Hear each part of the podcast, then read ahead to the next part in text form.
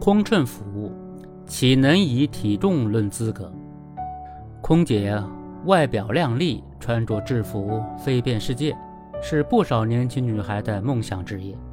但光鲜的背后，却有着鲜为人知的残酷。有时候因身上多出几两肉，就可能被打入冷宫。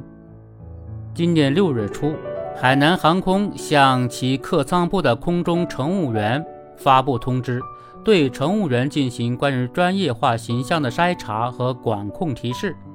其中明确对女性乘务员的体型、体重进行不同等级的管控，超出标准体重值百分之十的女性乘务员将立即停飞减重。有网友发问：这是影响端茶倒水，还是影响拿毛毯、影响展露五星笑容了？有资深人士则指出，这种因审美剥夺工作权利的做法，对女性的要求过于苛刻，涉嫌就业歧视。诚然，就航空业的服务本质和竞争激烈程度，我们或许能够理解这类举措出台的初衷，大概是考虑空姐的体态和形象直接关系着乘客的感受。进而影响航空公司的品牌形象和客户满意度，但这种出于专业化形象的需要，对空姐身材体重施行的严格管控，真的合理吗？虽然都知道空姐职业对形象有要求，但这么严苛的规定，在国内航空业属于罕见。该标准基于一种非常简单的算法，忽略了个人的身体差异，比如有些人天生骨骼较大。而有的健身达人身体含脂率低，这些人在视觉上即使相当苗条，称起来也会显重。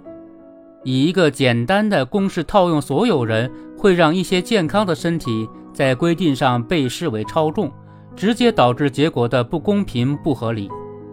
再者，对一个乘务员的工作，难道不是以专业能力和服务态度为评价标准吗？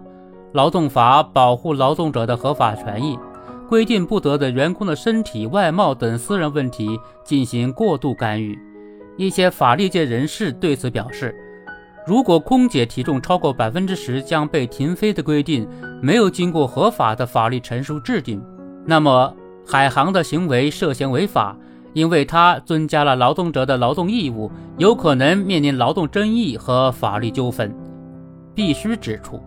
这种对女员工进行体重管理的做法。将女性形象与体重挂钩，还违背了性别平等的原则，进一步加大了社会众多女性的身材焦虑。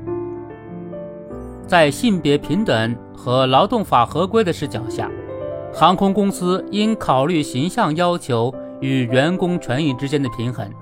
我们应尊重他们的职业选择和个人尊严，绝不能以体重论资格。